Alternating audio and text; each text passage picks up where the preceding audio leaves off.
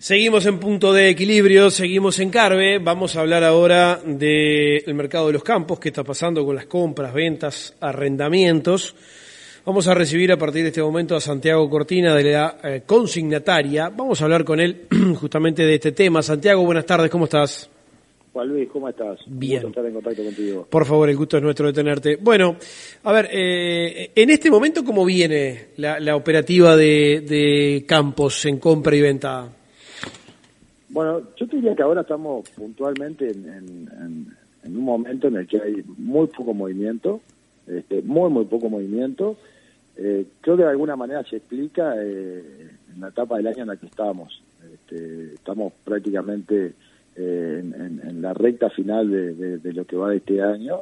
Este, y bueno, creo que independientemente de esas, de esas negociaciones o, de esos campos que ya venían eh, que ya están en conversaciones, creo que cosas nuevas de acá a fin de año eh, van a ser muy pocas y creo que esta, esta, esta situación que estamos viendo estos días se va, se va a extender por lo menos hasta mediados de enero, fines de enero, que, la gente como que vuelve a, organizarse y a, pensar en este tipo de inversiones y todo lo que esto trae aparejado.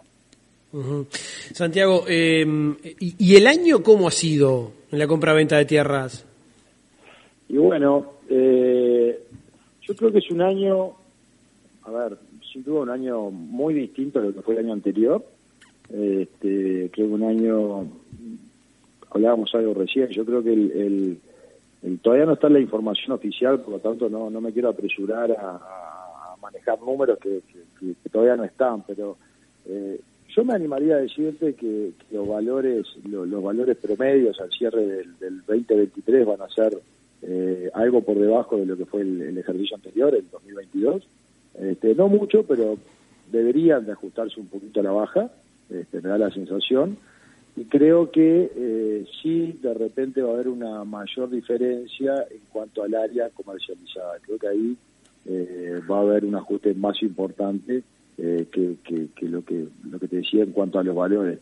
Claramente, eh, yo eso lo explico en que el año pasado habían un montón de factores que, llevaron a que el mercado estuvo muy pujante. De hecho, los campos entendemos nosotros que subieron el año pasado este, y con mucho movimiento y, con un volumen de comercialización importante. Y bueno, ya el segundo semestre o fines del segundo semestre del año pasado y se mantuvo en todo este, todo este ejercicio, la realidad cambió y eso lleva a que, a que bueno, eh, de repente los valores pretendidos por, por, los pocos campos, porque siguen habiendo pocos campos en oferta, los valores pretendidos eh, son altos, no han, todavía no han ajustado, que también es lógico que, demoren en ajustar los valores, y bueno, y eso lleva a que han habido transacciones, han habido, el, interés se mantiene, claro que se mantiene, pero bueno, entiendo que hay un, me da la sensación, y esto es una apreciación personal, que, va a haber un, un área comercializada menor, a, lo que fue el, 2022. Y tampoco veo un cambio eh, importante eh, por delante. Yo creo que por lo menos pensar en el primer semestre del, 2024 en una situación similar a la que estamos viendo ahora.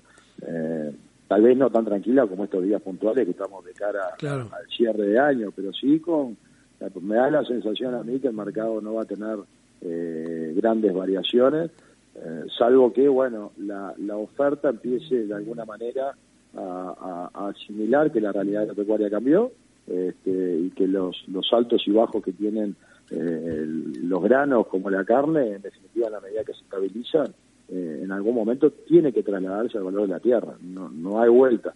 este, claramente es más fácil, o uno por lo menos, mm, la parte, una parte vendedora es más fácil, bueno, eh, acomodar el cuerpo cuando los valores van al alza y de repente demora un poquito, es un poco más perezosa a la hora de ajustar a los momentos que hay que ajustar hacia abajo.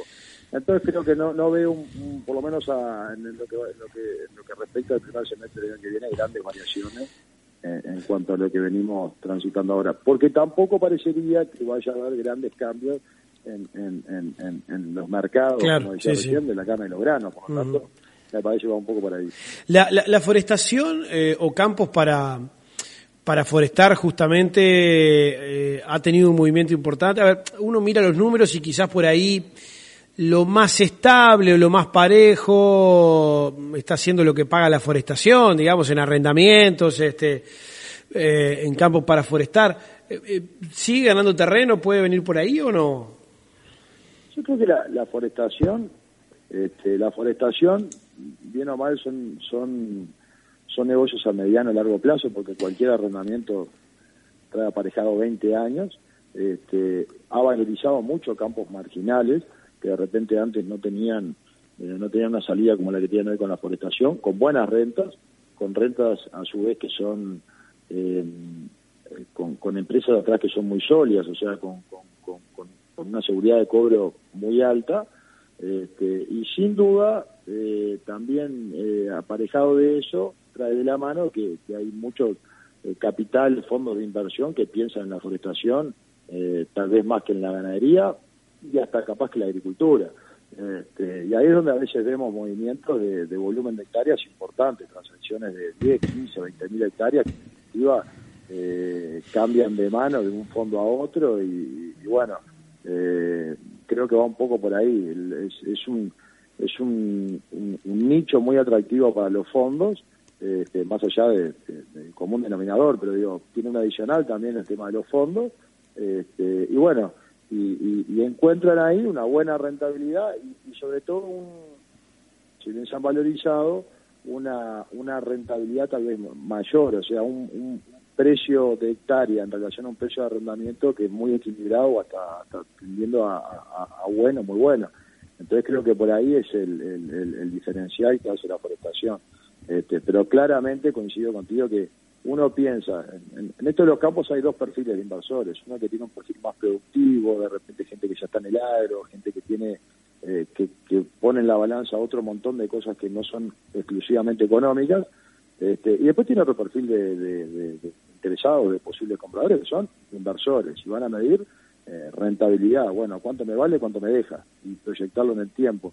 Y ese, ese, ese perfil, por lo general, se vuelca más a, a campos de perfil forestal, por el tipo de inversión, por los retornos, por el valor de la hectárea, y, va un poco por ahí. Este, por lo general se vuelcan para ese tipo de inversiones. Perfecto. Santiago Cortina de la consignataria, muchísimas gracias, muy amable por estos minutos.